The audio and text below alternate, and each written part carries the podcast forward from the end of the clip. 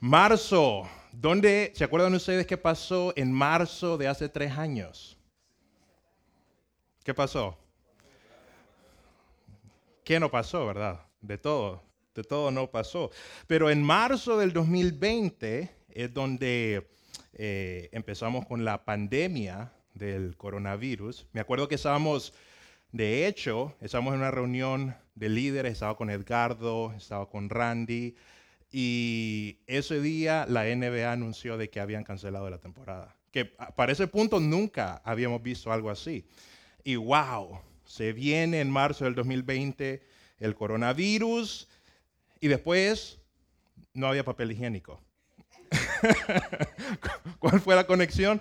No, no, solo eso, sino de que en ese punto, no sé si ustedes se acuerdan, a veces es un poco fácil olvidar, ¿verdad? Porque ya pasó, fue hace tiempo, pero empezamos como sociedad y como familia creer en cosas y hacer cosas que mirándolas desde hoy no tienen sentido. Por ejemplo, ustedes lavaron ustedes las cosas que compraban. ¿Las lavaron ustedes? Pregúntenle. no, yo no voy a, mencionar a nadie, pero eh, muy común. Uno iba al Walmart, ¿verdad? Vestido de astronauta, obviamente, ¿verdad? Tenía que entrar por la línea que habían puesto, eh, tenía que ir por los pasillos de que un pasillo tenía, iba para acá, otro pasillo para allá, eh, y uno compraba la leche y después iba a la casa y lavaba la leche, ¿verdad? ¿Se acuerdan ustedes? ¿verdad? Eh, también me acuerdo cuando dijeron de que lo único que había que hacer para no contagiarse el coronavirus era lavarse las manos. Y hasta nos pusieron a cantar feliz cumpleaños cuando no se lavaba las manos, ¿verdad? Feliz cumpleaños. Yo no estaba así cantando feliz cumpleaños, ¿verdad? Porque eso eran las cosas que, nos decían que teníamos que hacer. ¿Qué más? ¿Qué, más, qué, otras cosas? Eh, quitarse la ropa antes de entrar a la casa, ¿verdad? Uno llegaba, ¿verdad? Y se quitaba la ropa, ¿verdad? Entraba en calzoncillos, no sé cómo entraba, no tenían otra. Se iba a bañar y después la otra ropa parecía de que habíamos andado en Chernóbil, ¿verdad? Porque la íbamos a meter a la, a la lavadora, ¿verdad? Eh, después me acuerdo cuando dijeron, no, no sirve eso de lavarse las manos, no sirve eso de quitarse la ropa, no, no laven la leche cuando, cuando vienen de Walmart.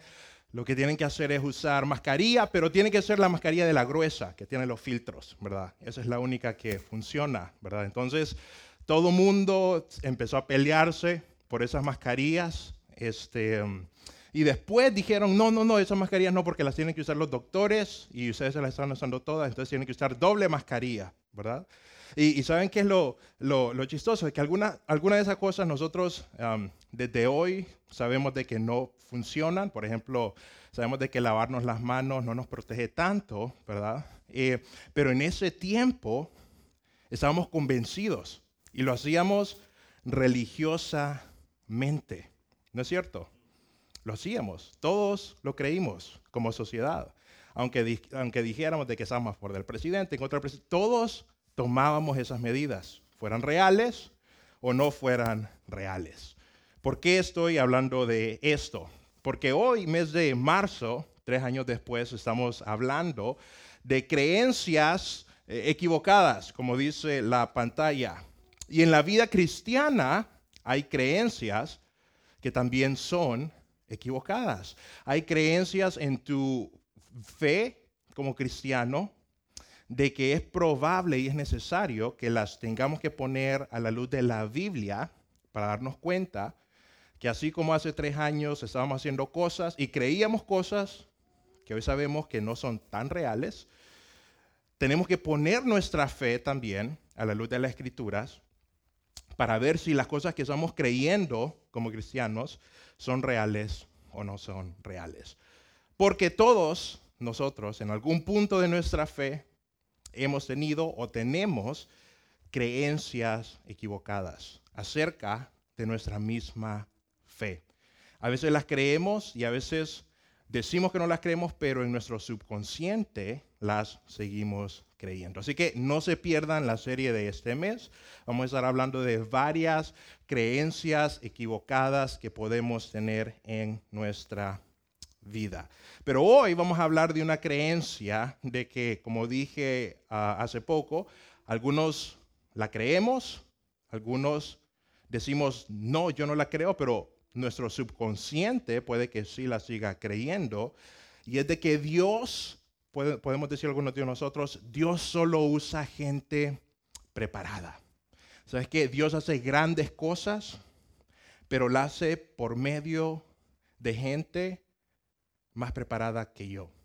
La hace por medio de gente que tiene más habilidades que yo. Dios hace grandes milagros, hace grandes cosas, pero con mi vida, híjole, es que yo, yo, yo no estoy a ese nivel de ser usado por Dios, a esa altura. Y eso es una creencia equivocada, porque como vamos a ver más adelante, Dios para todos, si tú eres hijo de Dios, si tú has confiado en Jesucristo como tu Salvador, has sido eh, unido a la familia de la fe, si tú eres hijo de Dios, Dios tiene planes de usarte. Dios tiene planes de usarte y de gran manera. Dios tiene grandes planes para tu vida, no pequeños, grandes planes para tu vida. Hay un verso, Efesios 2, capítulo 2, versículo 10, que tenemos en la pantalla, donde tenemos Dios, eh, eh, el, apóstol eh, Pablo nos dice esto, dice nosotros, nosotros los cristianos, somos hechura suya, hemos sido creados en Cristo Jesús para realizar buenas obras, las cuales Dios preparó de antemano para que vivamos de acuerdo en ella. Esto es algo bien grande, no es algo pequeño. Somos hechos, somos hechura suya, fuimos creados, pero no fuimos creados solo para ir al cielo, no fuimos creados solo para no meternos en problemas, no fuimos creados solo para existir, fuimos creados para buenas obras que Él preparó de antemano. Eso significa de que cuando Dios estaba creando a ti, cuando estabas en la mente de Dios, Dios decidió de que habían planes, buenas obras que tú ibas a ser hecho para cumplir en esta tierra. Fuiste creado, fuiste apartado para buenas obras. Lo que significa es de que si tú estás respirando el día de hoy, si no estás escuchando por grabaciones o estás aquí en vivo, si tú estás respirando el día de hoy, hay obras, hay cosas, hay planes de Dios para tu vida el día de hoy y no tienen que ver nada con la preparación o, o por cuán listo tú te sientas en este momento para hacerlas.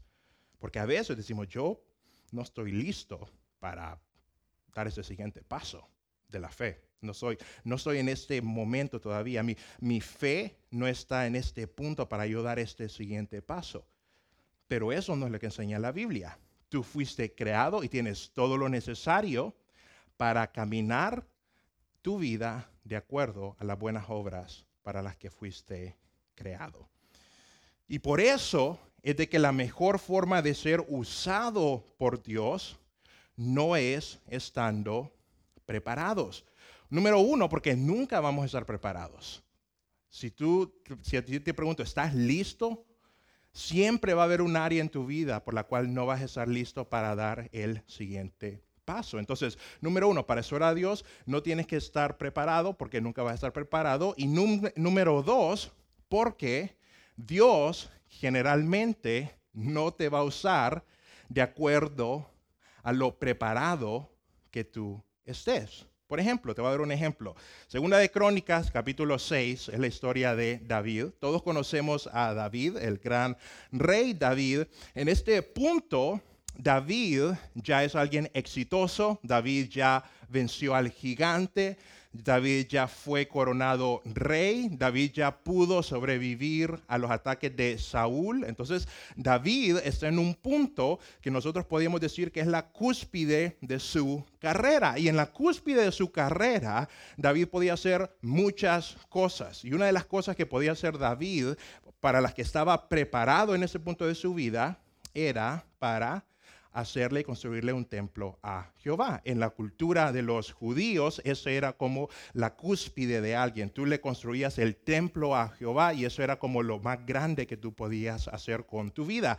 David, en este punto de su vida, ya no es el pequeño pastorcito, es el gran rey y tiene todo lo necesario, toda la preparación, toda la logística para cumplir ese plan de que él piensa que le toca a él. Tiene el poder, tiene el dinero, tiene la experiencia, tiene las personas que lo rodean, tiene todo lo necesario para hacerlo. Entonces, en la mente de David, él dice, yo estoy preparado para hacer cosas. Yo estoy aquí para buenas obras. Mi buena obra es construir el templo. Yo sé de que eso es mi llamado. Yo sé de que eso es lo que soy bueno.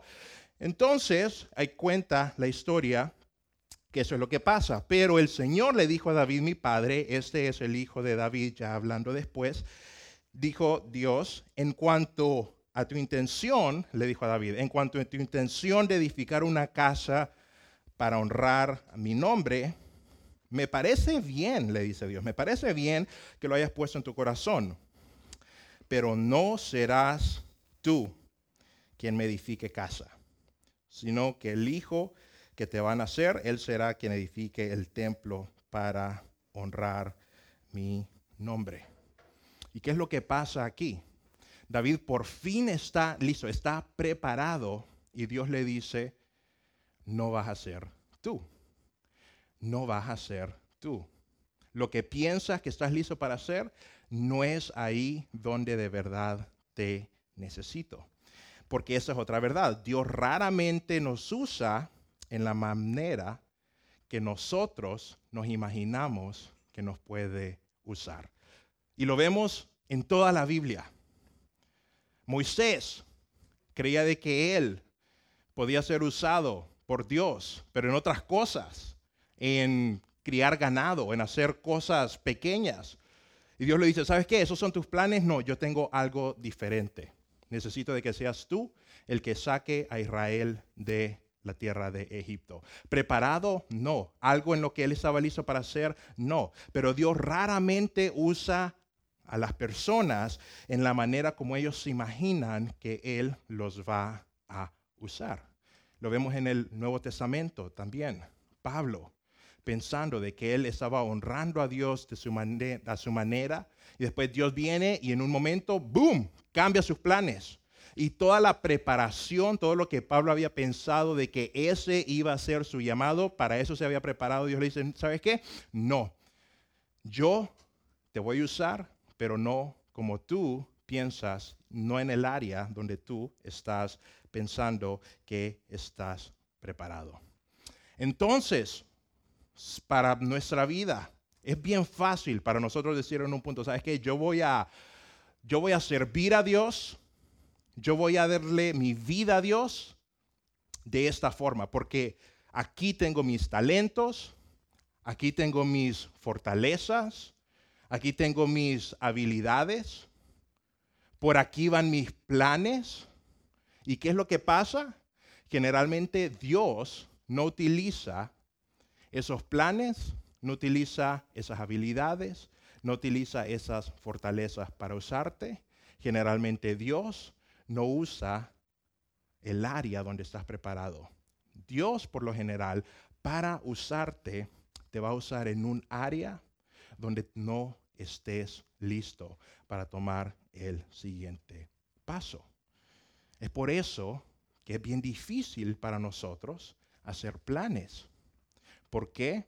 Porque nuestros planes, si no están de acuerdo a la voluntad de Dios, nuestros planes como cristianos, siempre vamos a ver de que lo que nosotros queremos raramente es al lugar donde Dios nos quiere llevar. Y si nuestros planes nosotros no ponemos a Dios en la ecuación, nos vamos a frustrar, nos vamos a enojar porque yo quería esto, yo quería hacer y aquí, yo quería hacer, servirlo de esta forma y Dios me está cerrando puertas. Pero ¿qué es lo que pasa? Dios te quiere usar, tiene planes para tu vida, pero no necesita tu preparación para hacerlos. Entonces, ¿qué necesita Dios? Tu disponibilidad. Eso es lo único que necesita. La mejor manera de ser usado por Dios no es en tu preparación, sino en tu disponibilidad. ¿Quieres que Dios haga buenas cosas contigo? ¿Quieres que Dios haga grandes cosas contigo? Enfócate en estar dispuesto, no en estar preparado. Porque la preparación para Dios en sus planes significa poco. Así que prepárate, sí, pero prepárate para seguir y en áreas en las que no estás preparado. Voy a leer una historia, una historia en Segunda de Reyes. Es un profeta que él se llamaba Eliseo. Eliseo era un aprendiz de Elías. Elías era el profeta de Israel. En ese tiempo Israel estaba dividido, estaba Judá y estaba Israel. Judá, por lo general, era la parte de Israel de que estaba más cerca de Dios. Entonces, Eliseo y Elías eran profetas para Judá. Y Elías era el profeta mayor, él era el que había hecho los milagros y Eliseo era como el aprendiz, ¿verdad? Estaba en una en un apprenticeship, estaba siguiéndolo.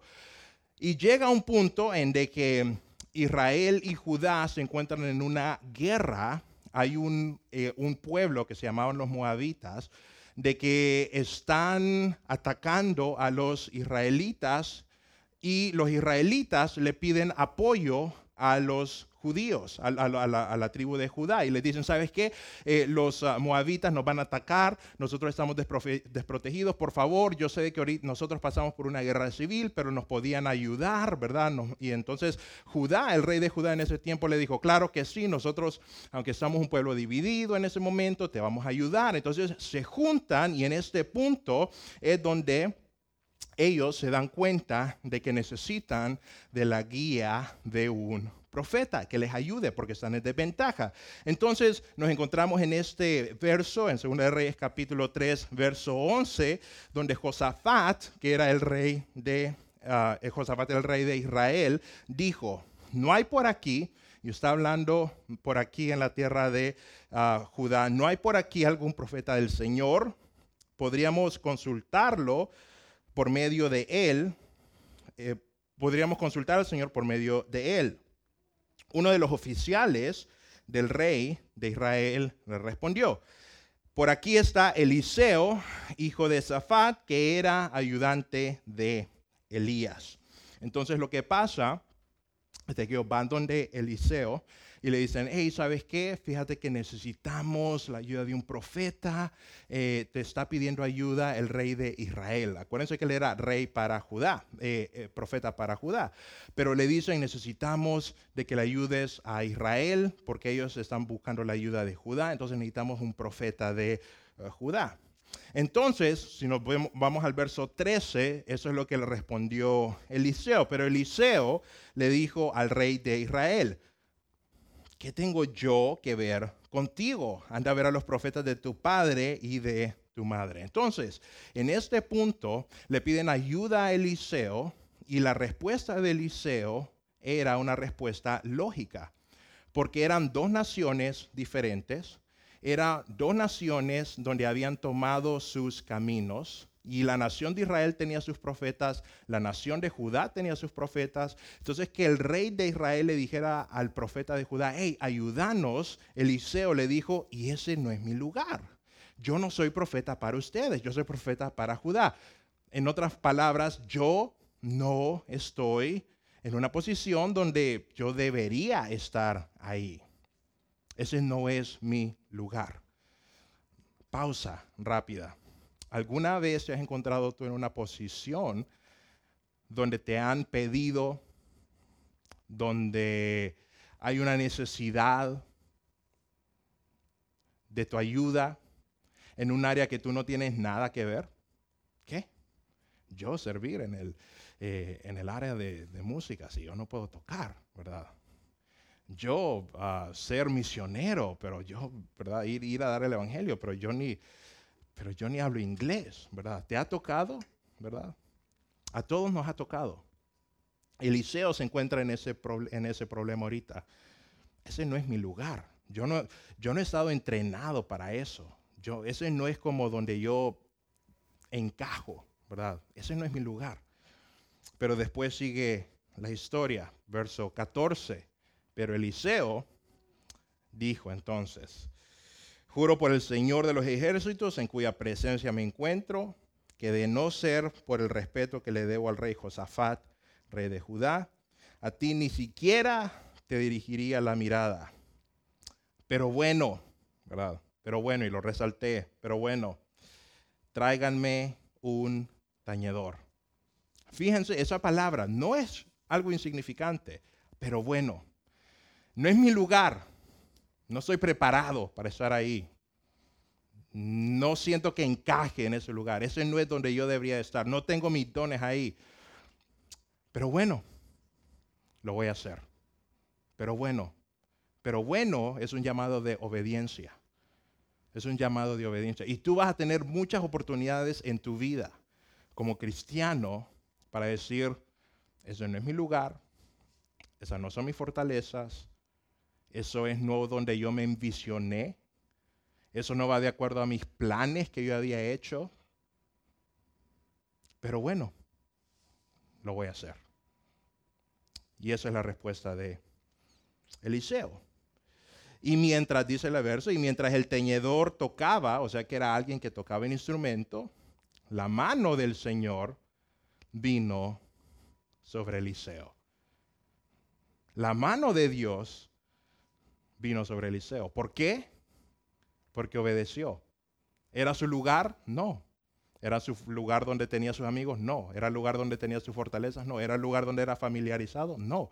Pero bueno, obedeció y Dios se acercó a él. Versículo 16. Eliseo le dice al rey, caben en este valle muchos estanques. ¿Por qué le dice que caben muchos estanques? Porque en ese punto la razón por la cual necesitaban un profeta es porque habían cabalgado como ejército siete días, no habían encontrado agua, se empezaban a morir sus caballos, los eh, soldados empezaban a estar débiles, necesitaban ayuda de Dios, por eso llaman a Eliseo y Eliseo les dice, ¿saben qué es lo que tienen que hacer? Hagan hoyos, hagan hoyos en el valle, ¿verdad? ¿Tiene sentido? No, no tiene sentido. Y si te fijas en este punto, Dios a Eliseo no le ha dicho cuáles son los planes solo le dijo qué es lo que haga. Entonces me imagino de que cuando Eliseo escuchó la voz de Dios que le dijo, dile al rey que caben hoyos, lo primero que se le vino a Eliseo es, no tiene sentido que cabemos hoyos. Eso, o sea, eso es la voz de Dios. Así nos va a salvar Dios de los ejércitos con hoyos. Pero ¿sabes qué? No cuestionó y obedeció. Y le dijo, ¿saben qué? caben hoyos, caben hoyos, caben hoyos en el valle. Y el Señor también ha dicho, versículo 17, aunque ustedes no vean ningún viento ni ninguna lluvia, este valle se llenará de agua y beberán ustedes y sus bestias y sus ganados. De nuevo, ¿qué tiene Eliseo? Eliseo tiene las instrucciones de Dios, pero no tiene idea de cómo Dios va a cumplir su promesa. Y sabes que en tu vida muchas veces tú vas a ser llamado a cosas, vas a ser llamado a hacer cosas que en ese momento no tienen sentido, que en ese momento tú no sabes cómo van a funcionar, que lo haces porque tienes muchas dudas, y lo haces porque tienes la promesa de que Dios es bueno y Dios te dice de que hagas eso, pero no tienes idea cómo Dios va a cumplir su promesa. ¿No es cierto? Muchas veces tenemos llamados así. Los hacemos por obediencia, pero lastimosamente Dios, cuando nos da una orden, no nos explica cómo va a cumplir el milagro. Y lo hacemos por obediencia. Versículo 20 dice, y al día siguiente, por la mañana, a la hora del sacrificio, un repentino alluvión llegó donde Edom y toda esa región se inundó. Hasta ese punto Dios hace el milagro. Pero ¿qué pasó antes para que llegara el milagro? Tuvo que haber un, pero bueno, lo voy a hacer. No soy preparado, no es mi lugar, no es donde me envisioné, no es donde me preparé, no es donde me siento cómodo, pero lo voy a hacer. Y esa actitud es la actitud que hace que el milagro de Dios sea posible en la vida de Eliseo y en el ministerio de Eliseo. Y no es en la pantalla, pero como termina la historia, la puedes ir a leer a tu casa, como termina la historia, es de que el pueblo moabita vio desde la montaña de que en los valles estaba lleno de agua y los pozos, dice que ellos lo miraron como pozas de sangre, tuvieron miedo y por eso huyeron los reyes y Dios usó esos pozos que Dios le dijo a Eliseo que cavara, que Eliseo no tenía idea por qué, no tenía idea cuándo, no tenía idea de nada, solo sabía cuál era el mandamiento. Dios usó esos pozos para alimentar, darle fuerza, darle agua a las bestias, al ejército y avientar al enemigo. Pero ¿cómo sucedió el milagro? Porque Eliseo dijo, ¿saben qué? Pero bueno, lo voy a hacer. No soy preparado, pero bueno. No entiendo, pero bueno. Pero bueno, pero bueno. Así que, ¿cómo aplicamos esta historia a tu vida? ¿Debes estar tú preparado? ¿Debes tú prepararte? Sí, tú debes prepararte para seguir a Dios en lo que puedas. Pero prepárate en disposición a Dios. Más que en habilidades, más que en fortalezas, más que en planes, prepárate en tener siempre un corazón dispuesto a seguir los planes de Dios. Porque así como Dios cambió los planes de David, no usó sus fortalezas, usó sus debilidades en tu vida, Dios quiere usar, hacer planes para tu vida, hacer cosas grandes para tu vida, pero Dios no está interesado en tus fortalezas, Dios no está interesado en tu preparación, Dios solo, completamente, el 100% está interesado en tu disposición. Es lo único que Él necesita para cumplir su propósito en tu vida. Y es lo más difícil de hacer, ¿no?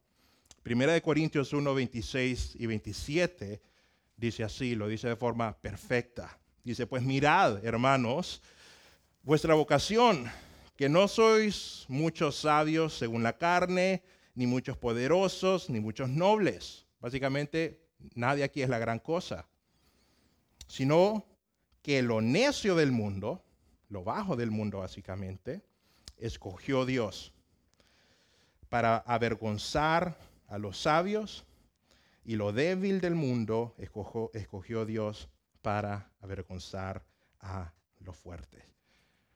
No somos la gran cosa. Yo no soy la gran cosa. Tú no eres la gran cosa. Muy pocos son la gran cosa. Pero a estos, a nosotros, Dios nos escogió para cosas grandes, para planes grandes. Y déjame decirte algo acerca de la vida de alguien que se deja usar por Dios. Es una vida llena de propósito y es una vida llena de aventura. Así que si sientes que tu vida le falta propósito, puede que haya un problema de obediencia. Porque una vida que obedece a Dios es una vida llena de propósito. Y si tú sientes una vida que es un poco aburrida, monótona, no tiene nada en especial. ¿Sabes qué? Una vida que obedece y está dispuesto a ser usado por Dios, siempre va a ser una vida llena de aventura. Es una vida, es una vida llena de aventura. Así que es un buen momento para nosotros evaluarnos y decir, ¿estoy yo de verdad dispuesto a ser usado? ¿De verdad? ¿Estoy, ¿Estoy yo dispuesto a ser usado? Si Dios me pone, si Dios me lleva, si Dios me saca, si Dios me abre puertas, si me cierra esta puerta, si hace, si, Dios me cambia los planes, ¿estoy yo dispuesto? Si tu respuesta es sí, de verdad, si de verdad tu respuesta es sí, yo de verdad estoy dispuesto, te espera una vida llena de propósito, te espera una vida llena de emociones, Porque la vida de alguien que le hace caso a Dios y se deja usar por Dios es una vida llena de aventuras. Así lo es. Hay un, voy a cerrar, hay un, voy a cerrar con un poema, está en inglés. Y está aquí, no lo voy, ustedes no lo pueden leer, pero solo lo puse para que tuvieran una visual. Es un, es un poema de un violín. Y el poema dice así. Estaba maltratado y lleno de cicatrices. Y el subastador pensó que apenas valía la pena perder un poco de tiempo con el viejo violín, pero lo sostuvo con una sonrisa. ¿Qué me ofrecen, buena gente? exclamó. ¿Quién comenzará la subasta por mí? ¿Un dólar? Un dólar. Entonces dos, dos dólares. Solo dos, dos dólares. ¿Quién lo hará por tres? Tres dólares. Una vez, tres dos veces y va por tres. Pero no, desde la habitación al fondo, un hombre canoso se adelantó y recogió el arco, luego, limpiando el polvo del viejo violín y apretando las cuerdas sueltas, tocó una melodía pura y dulce como canta un ángel cantando villancicos. Y cesó la música. Y el rematador, con voz tranquila y baja, dijo, ¿cuánto ofrecen por el viejo violín? Y lo sostuvo con el arco. Mil dólares. ¿Quién hará dos? Dos mil. ¿Y quién van a ofrecer tres? Tres mil. Tres mil a la una, tres mil dos veces y se va. Se ha ido, dijo. Y la gente aplaudió. Pero algunos de ellos gritaron, nosotros no entendimos lo que cambió el valor. Rápida fue la respuesta, el toque de la mano de un maestro. Todos nosotros aquí tenemos una vida rota, tenemos una vida con debilidades, tenemos una vida que le hace falta mucho, no estamos donde quisiéramos estar. Todos nosotros tenemos una vida de poco valor, si se pudiera decir así. Pero Dios, cuando llega a tu vida, es lo que le da valor a lo que haces. Tú tienes valor por la mano del maestro. Tú tienes valor por quien controla, quien maneja y quien cuida tu vida. Ahí está tu valor. Entonces es una buena idea para nosotros dejarnos ser usados por el Maestro. Porque ahí tenemos valor, ahí tenemos propósito, ahí tenemos una vida llena de aventura. Entonces, ¿Dios usa gente preparada? Sí, gente que se ha preparado en obedecerle. Esas son la gente que usa a Dios. ¿Por qué no nos ponemos de pie en este momento? Vamos a orar. Vamos a cantar una canción que se llama Buen Padre. Y quiero de que tú pienses en tu vida. Te quiero repetir lo que dije antes. Tu vida tiene valor dependiendo de quién sea el maestro de tu vida. Entonces te pregunto en ese momento, ¿quién es el maestro de tu vida? ¿Quién es el maestro de tu vida? ¿Quién es el que está orquestando tus caminos? ¿Quién está abriendo puertas? ¿Quién está abriendo caminos? ¿Quién está mostrándote sendero? ¿Eres tú? Está bien. Pero es el maestro el que lo está haciendo, mucho mejor, mucho mejor. Y tal vez tú dices, ¿sabes que Yo soy hijo de Dios, lo he aceptado como tu Salvador. Pero a todos nos pasa que todos necesitamos una dosis de volver y regresar a postrarnos en obediencia con nuestro Padre. Entonces puede que tú hayas dicho yo soy cristiano, pero por mucho tiempo te has estado resistiendo el llamado del Padre para tu vida. Eso es una buena oportunidad para dejarte ser usado por la mano del Maestro, la mano del buen Padre. Vamos a orar. Padre, gracias Señor por tu iglesia, gracias por tu amor, gracias por tu cuidado, Padre. Gracias porque tú tienes planes para nuestra vida, planes buenos, planes grandes, planes llenos de aventura, planes llenos de propósito en tu voluntad, Padre, y no en la nuestra. Te rogamos que seamos una iglesia dispuesta a seguir esa voluntad, a no resistirnos, a tener nuestro momento donde decimos, no es en lo que soy bueno, no es en lo que me preparé, pero bueno, lo voy a hacer, voy a obedecer. Gracias por ser un buen Padre para nosotros. En tu nombre oramos, Señor. Amén.